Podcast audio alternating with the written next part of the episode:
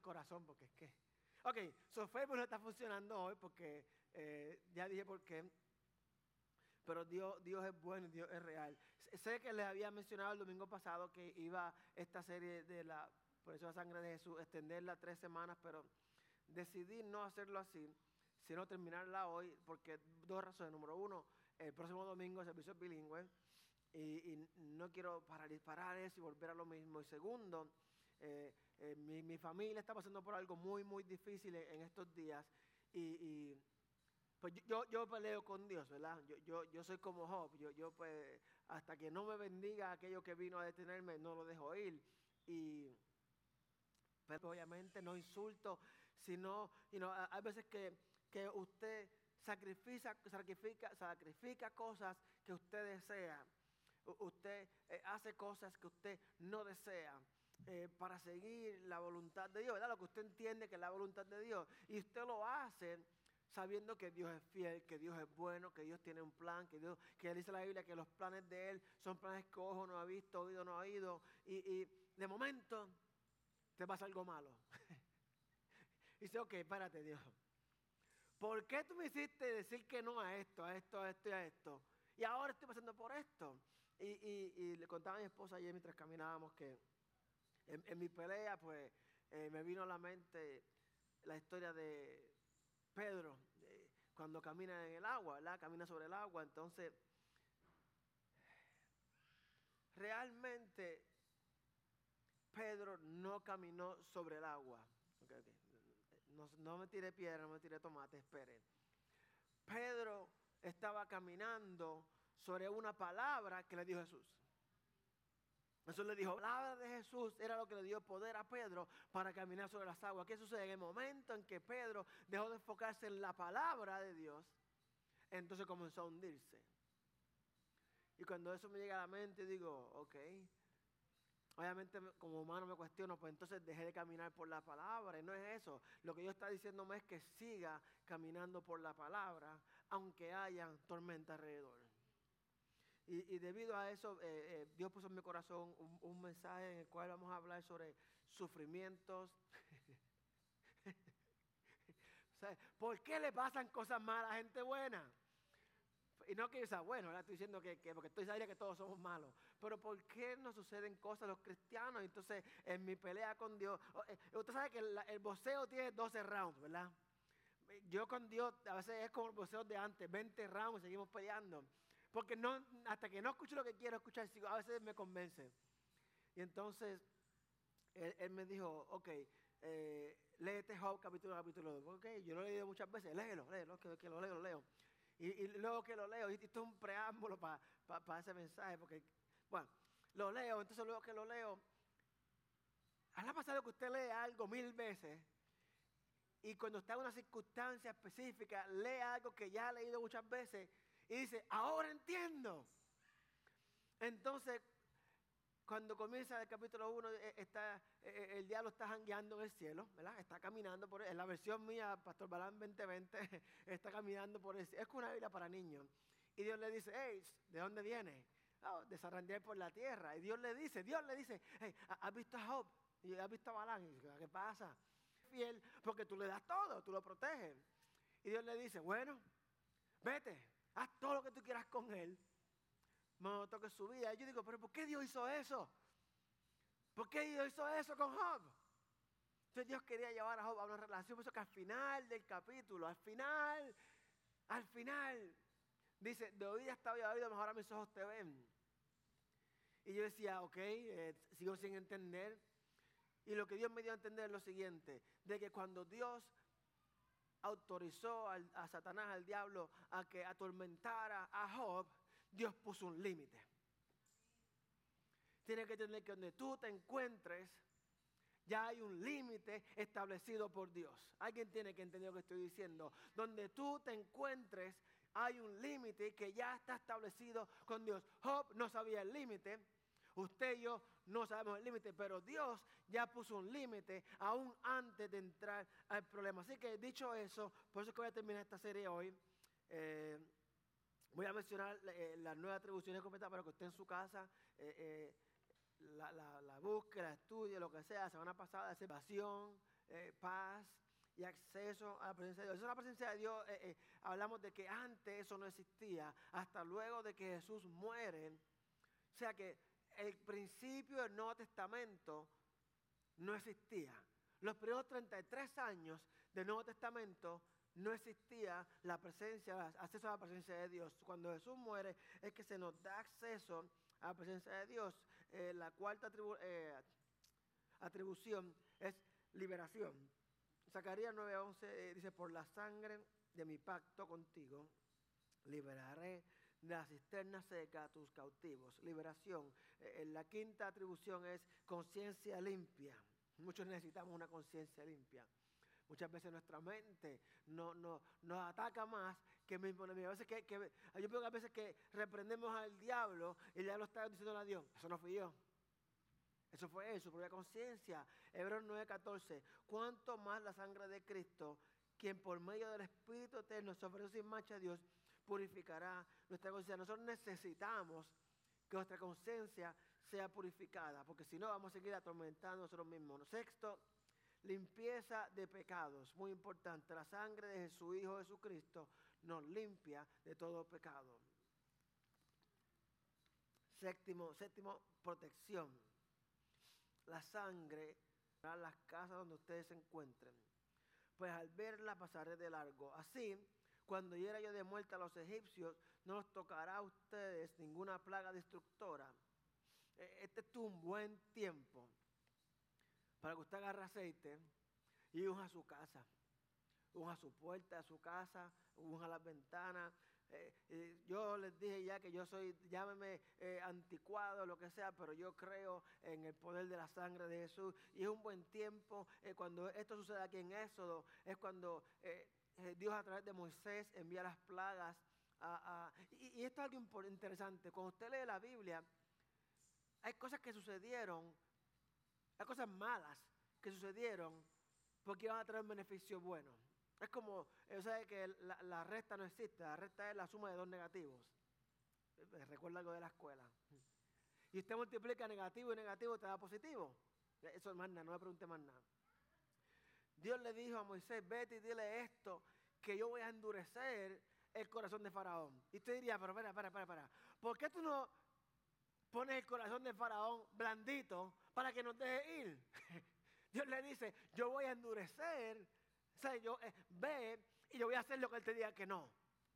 Y uno dice, pero ¿por qué es eso? Cuando esto sucede, Dios está enseñándole el poder de la sangre, del pacto. Le dijo, pongan sangre en la puerta, en el dintel de su puerta, para cuando pase, no esté con usted. Así que hoy es un buen momento para tomar aceite en sus casas, sus hijos, para protegerlos del virus, ahora que empieza la escuela, eh, eh, de, todo lo que sucede, que si empiezan las clases, no se sabe qué va a pasar.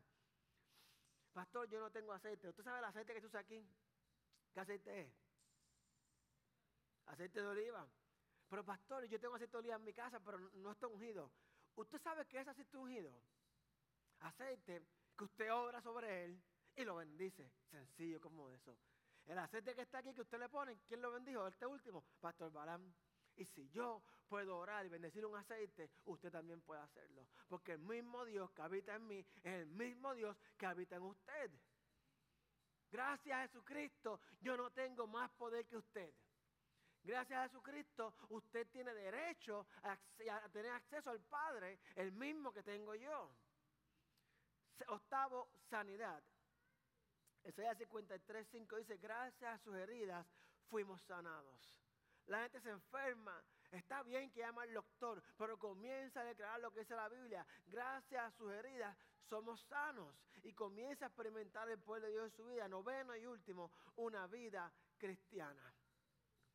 La vida cristiana es imposible sin el Espíritu de Dios. Es imposible tener una vida que agrada al Señor sin tener a Dios en nuestras vidas. Juan 6, 56 dice, el que come mi carne y mi sangre permanece en mí y yo en él.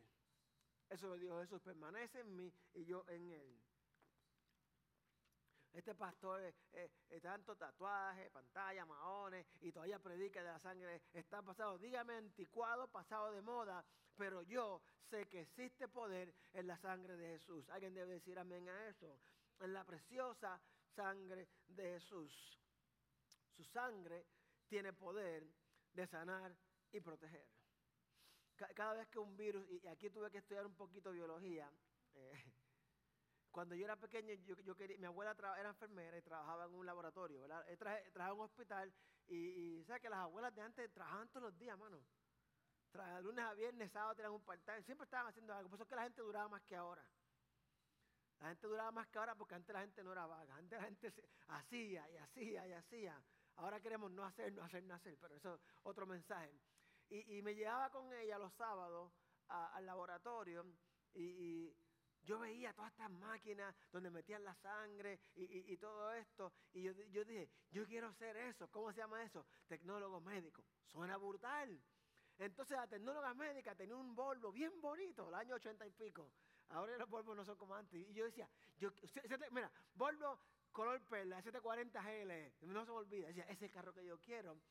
Y entonces yo decía, para tener un médico. Hasta que llegó a la high school. Me tomó tomar biología y dije, no quiero ser tecnólogo médico porque no entiendo. Pero tuve que hacer un pequeño research para poder entender esto.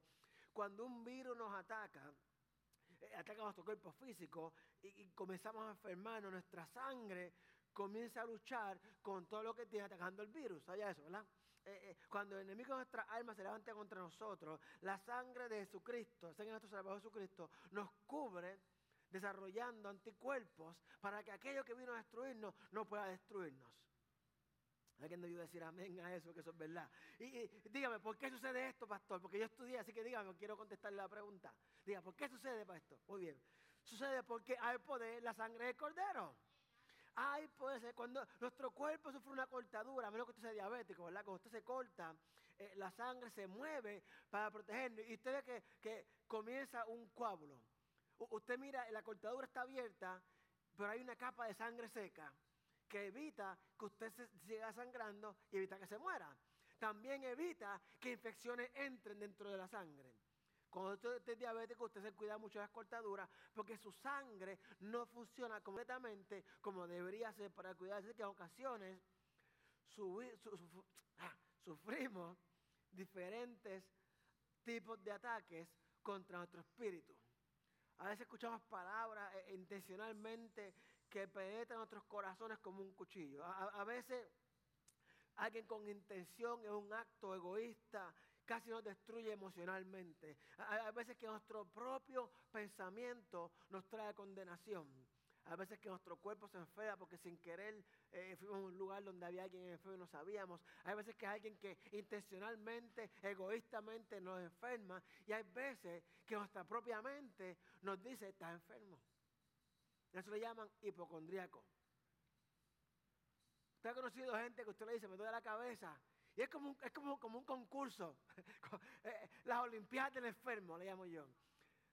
Ah, dice que Ramón, no lo dije yo, estoy repitiendo. Me duele la cabeza. Ay, me duele la cabeza y los pies, ¿ok? me duele el pecho. A mí me duele el pecho, la espalda y la cabeza. Y nuestra propia mente nos hace creer que estamos enfermos. De igual forma, nuestra propia mente nos hace creer que no hay forma de ser sanos por Jesús. Y, en estos momentos, cuando estos ataques llegan a nuestras vidas, es cuando la sangre de Jesús cubre nuestro espíritu, nuestra alma, para protegernos y sanar nuestras heridas. hay heridas que son como una fogata.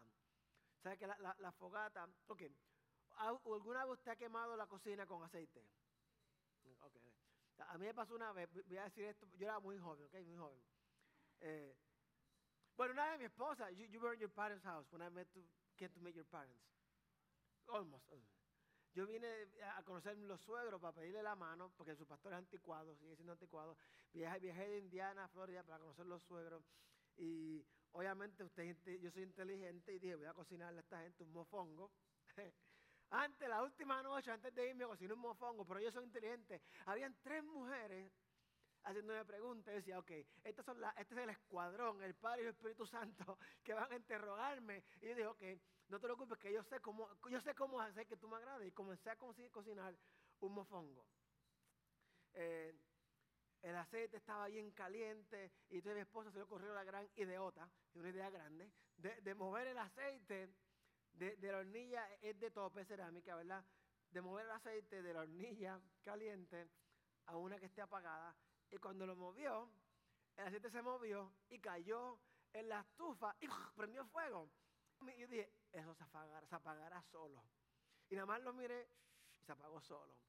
Mi suegro por otro lado corrió como gallina sin cabeza por toda la casa buscando el extinguidor. Y me dicen que esa pelea duró una semana porque alguien movió el extinguidor donde lo tenía y nunca lo encontró. Pero cuando yo era joven me pasó similar. Eh, moví el aceite, se prendió el fuego. Una casa de madera, un segundo piso en Puerto Rico. Entonces, pues, pues, usted cuando es niño, ustedes le enseñan que usted para el fuego le pone agua, ¿verdad? yo agarro un, vaso de agua y, yo voy por, me, me parecía Chapulín Colorado, todo lo hacía mal. Y, voy para allá con mi vaso de agua y le tiro el agua al fuego y aquel fuego se molestó tanto y tanto y tanto que se levantó, llegó hasta el techo, puso el techo negro, los gabinetes negros y decía, ah, toda mi vida ha sido una mentira. Me han dicho que el agua apaga el fuego y el agua, bueno, luego, luego entendí de que es diferente eh, aceite, diferente y, y, todo lo demás. Pero hay fuego en nuestras vidas que si usted trata de echarle agua, se crecen. Hay fuego, la fogata. Usted necesita viento. ¿Usted ha entendido esto? Que usted puede apagar un fósforo soplándolo, pero una fogata se aviva. Si tú le echas agua, se crece. No importa si tú le echas viento, se crecen. Y estos fuegos de seguro van a dejar una herida en nuestras vidas. No importa cuánta agua usted eche, cuánto usted sople, van a dejar una cicatriz, pero está en acción. No para que usted olvide esa experiencia. si yo olvidara esa experiencia, no estuviese casado con mi esposa ahora.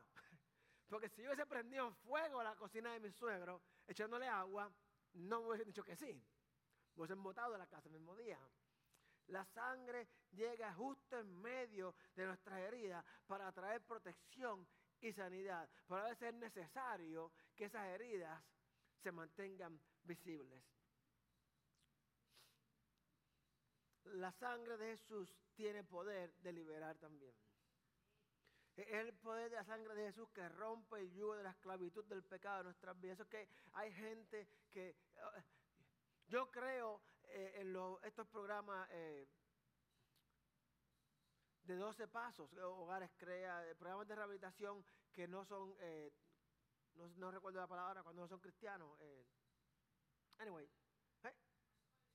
Alcohólicos Anónimos, uno de ellos. Yo, creo que funcionan, ¿verdad? Pero el problema, por ejemplo, Alcohólicos Anónimos, el problema es que una de las enseñanzas es que Usted ha visto las películas, ¿verdad? Si nunca ha ido a Alcohólicos Anónimos, las películas usted ve que en todas las reuniones ellos van y dicen, mi nombre es Balaam, yo soy un alcohólico. Y pasan 20 años y tú sigues identificándote con que eres un alcohólico. Eso es verdad. Y ellos van por 20, 30, le dan un pin y estoy diciendo, mi nombre es Balaam, yo soy un alcohólico. Pues la sangre de Jesús no funciona así. La sangre dice, tú eres Balaam, tú no eres un alcohólico, tú eres un hijo de Dios. Sé que no solamente nos sana, sino que nos transforma a lo que realmente somos. Cuando usted da estos programas, usted puede romper con el vicio, pero la mentalidad, la sociedad, porque ya no depende del alcohol, pero su mente, su conciencia, usted sigue siendo un alcohólico. Cuando usted viene a Cristo y cuando usted permite que la sangre de Cristo lo sane, no solamente usted sale de la adicción, sino que usted deja de ser un adicto en su mente y usted comienza a caminar como un hijo de Dios en la sangre, por la sangre de Dios, que rompe el yugo de la esclavitud y del pecado de nuestras vidas. No solamente nos perdona y nos deja en la cara de enemigos, sino que pone libertad a nuestras vidas y a nuestra mente. Muchas veces somos esclavos de nuestro pasado.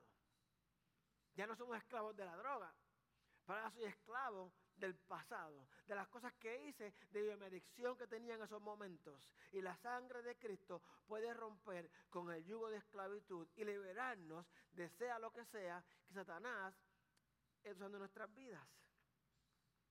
Gálatas 5, capítulo. Cristo nos libertó para que vivamos en libertad. Y es algo con este versículo. Este versículo usualmente lo utilizamos para el pecado físico, ¿verdad? para la, comisión de pecado. Pero escuche cómo dice bien. Eh, Cristo nos libertó para que vivamos en libertad. Por lo tanto, manténganse firmes y no se sometan nuevamente al, yugo de esclavitud. Yo, pienso que el, el, el yugo de esclavitud, el yugo, eh, eh, eso, ¿sabe lo que es el yugo, verdad? ¿Qué es el yugo? Bueno, en Puerto Rico lo que se le pone a los bueyes, para arado. Aunque el buey no esté arando, porque para los millennials, para los millennials, voy a explicar en los tiempos de antes, en the old good, good old times, nuestros los viejitos, ellos ponían los burros, bueyes, le ponían unas cosas así en su, en su, cuello y le daban azote y el buey caminaba arando la tierra. Arar la tierra es hacer un surco, un surco es una raja en la tierra. Lo que los medios no saben de lo que estoy hablando. No, ellos creen que esto es una maquinita, que tú le das un botón y, crece, el maíz crece solo. No, no, no. Había que hacerlo a mano. Entonces, aunque el buey no estuviese arando, si tenía el yugo encima, seguía siendo esclavo. Cuando aquí dice la Biblia que no se someta nuevamente al yugo de esclavitud, se refiere a aunque ya tú no estás pecando, no te sometas a aquello que te hacía sentir como un pecador. Pero sigo siendo Balán el alcohólico. No se someta nuevamente al yugo de esclavitud. La sangre de Cristo no solamente nos libertó, sino también nos dio poder para vencer. Y aquí es donde yo tengo problema con estos programas que no, incluyen. Eh, yo, entiendo que debe haber médicos, ciencia, psicología, trabajo social. Es importante todas las, partes. Pero la parte espiritual es sumamente importante. Porque estos programas, si en la parte espiritual, si la sangre de Cristo, te van a liberar, pero no te van a dar poder para vencer. Alguien debió entender lo que yo quise decir. Dígale a su vecino la distancia, como estaba la distancia, dígale, somos más que vencedores. Colosenses 1, capítulo 1 dice así, versículo 13 y 14. Él nos libró del dominio de la oscuridad y nos trasladó al reino de su amado Hijo, en quien tenemos redención, el perdón de pecados. Apocalipsis 12, 11, es el versículo de, de esta serie. Ellos lo han vencido por medio de la sangre del cordero y por el mensaje del cual dieron testimonio. Hemos vencido debido a la sangre de Jesús. Y es la sangre de Jesús la que nos va a ayudar con nuestro testimonio. Por eso es que es muy fácil usted parecer cristiano, pero no vivir como cristiano. Me decía un, amigo, me, dijo muy recientemente, muy, muy, muy recientemente, que le molesta, le prende a la gente que en Facebook andan predicando y, hablando de Dios y viven de otra manera. Y digo, el problema con eso no es que tú lo veas, es que aquel que no es cristiano también lo está viendo. Entonces tú dices, Pastor Badán está predicando de que hay sanidad, hay liberación, eh, eh, pero esta gente que dice ser libre sigue siendo esclavos. Sin la sangre de Jesús en nuestras vidas no podemos vivir, no podemos dar un testimonio que glorifique a Dios. Usted puede pretender por un tiempo, pero su verdadero yo va a salir a la larga a relucir. Así que diga, antes de que yo sea descubierto, yo mejor me lleno de la sangre del poder de Dios, de la preciosa sangre de Jesús. Su sangre todavía es poderosa. Todavía salva a los pecadores y todavía libera a los cautivos. Cuando Jesús venía, decían, por ahí viene uno que trae buenas noticias de salvación a los pobres, hay uno que libera al cautivo, hay uno que da vista al ciego, le ayuda al cojo. La sangre de Jesús sigue teniendo el mismo poder. Cuando usted y yo nos llenamos de la sangre de Jesús, cargamos el poder de Jesús para liberar al oprimido, para dar sanidad, para darle vista al ciego y para que los cojos caminen rectamente. Su sangre aún sigue siendo suficiente.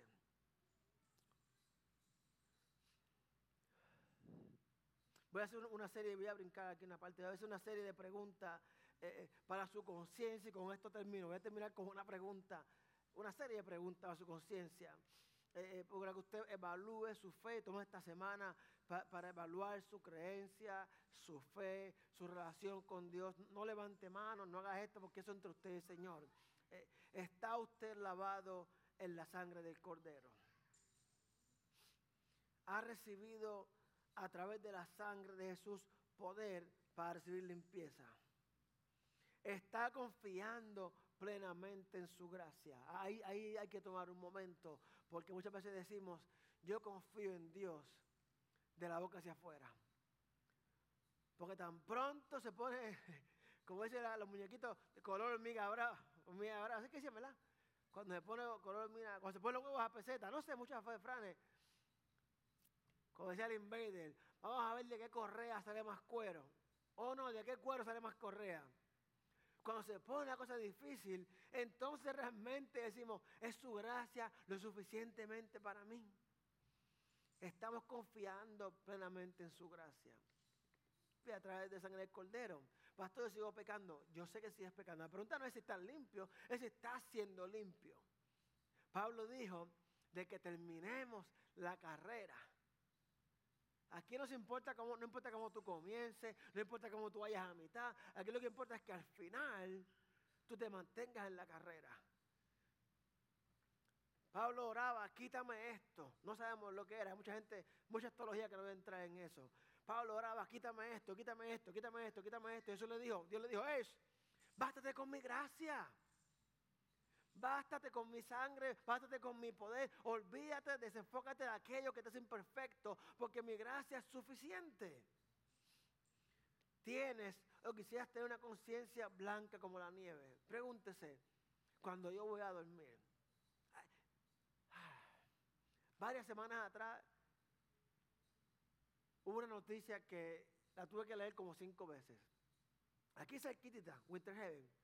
Una iglesia bautista Winter Heaven, una iglesia pequeña, relativamente pequeña, no, una mega iglesia de 30 mil personas. La secretaria fue arrestada por cinco años. Trabajó dos años en la iglesia, ¿verdad? Los últimos cinco años estuvo robando a la iglesia. Se robó 700 mil dólares de la iglesia cinco años.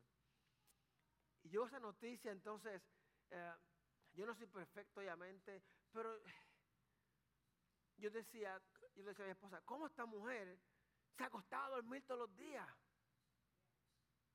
Yo estaría asustado, me levantaré mañana en el infierno.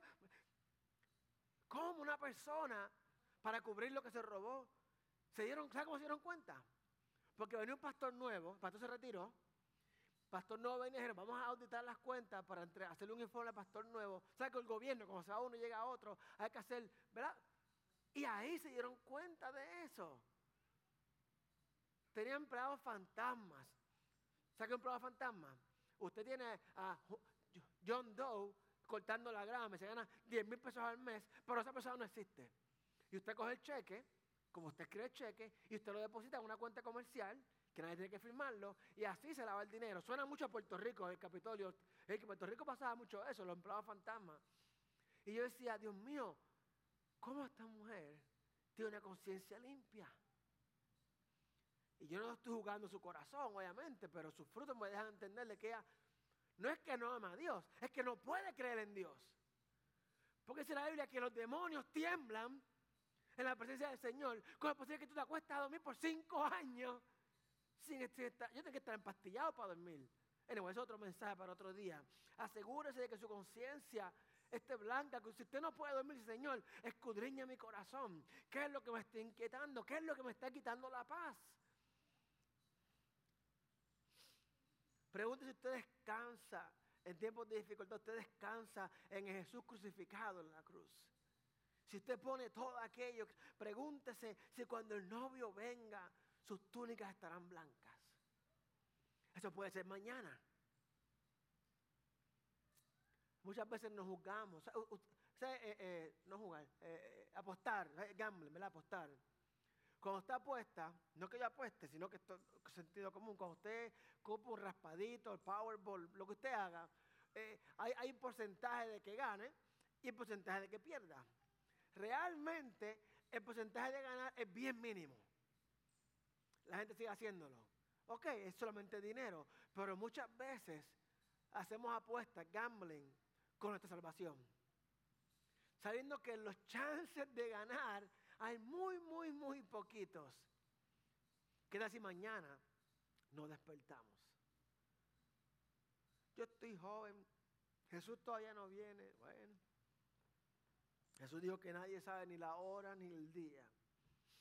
Estará tu alma lista para caminar, vivir las mansiones brillantes y recibir la recompensa que nos espera en el cielo.